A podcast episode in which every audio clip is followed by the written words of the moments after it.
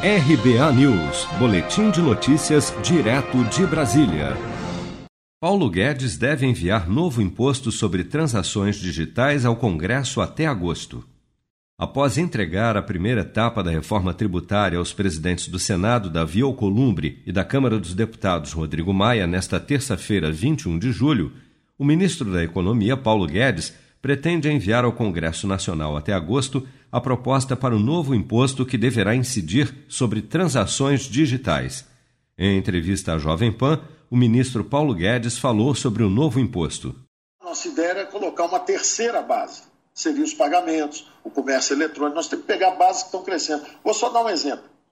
Os pagamentos eletrônicos, as notas fiscais eletrônicas de pagamentos entre companhias nesse mês de junho, esse mês que passou, junho, foram 70% acima de junho do ano passado.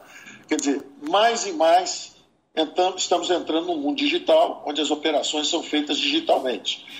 Ora, um imposto com uma alíquota pequenininha, 0,20, sobre, por exemplo, comércio eletrônico, tem uma capacidade de arrecadação bastante importante e está crescendo. O comércio digital está crescendo no mundo inteiro. Nesta primeira etapa da reforma tributária, o governo propõe um IVA, Imposto sobre Valor Agregado Federal, através da unificação dos tributos federais em uma única alíquota de 12%.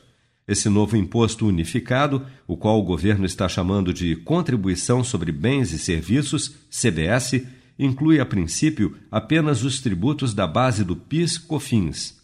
Na proposta do governo não entram todos os tributos federais, como IPI e imposto de renda, mas espera-se que o Congresso faça a unificação de outros tributos estaduais e municipais. No entanto, para o Ministério da Economia, não há como unificar tributos sem um novo imposto para compensar as perdas resultantes na arrecadação.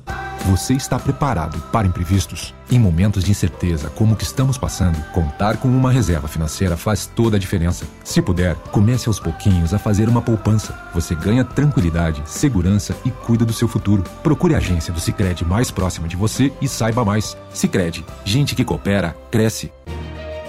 Com produção de Bárbara Couto, de Brasília, Flávio Carpes.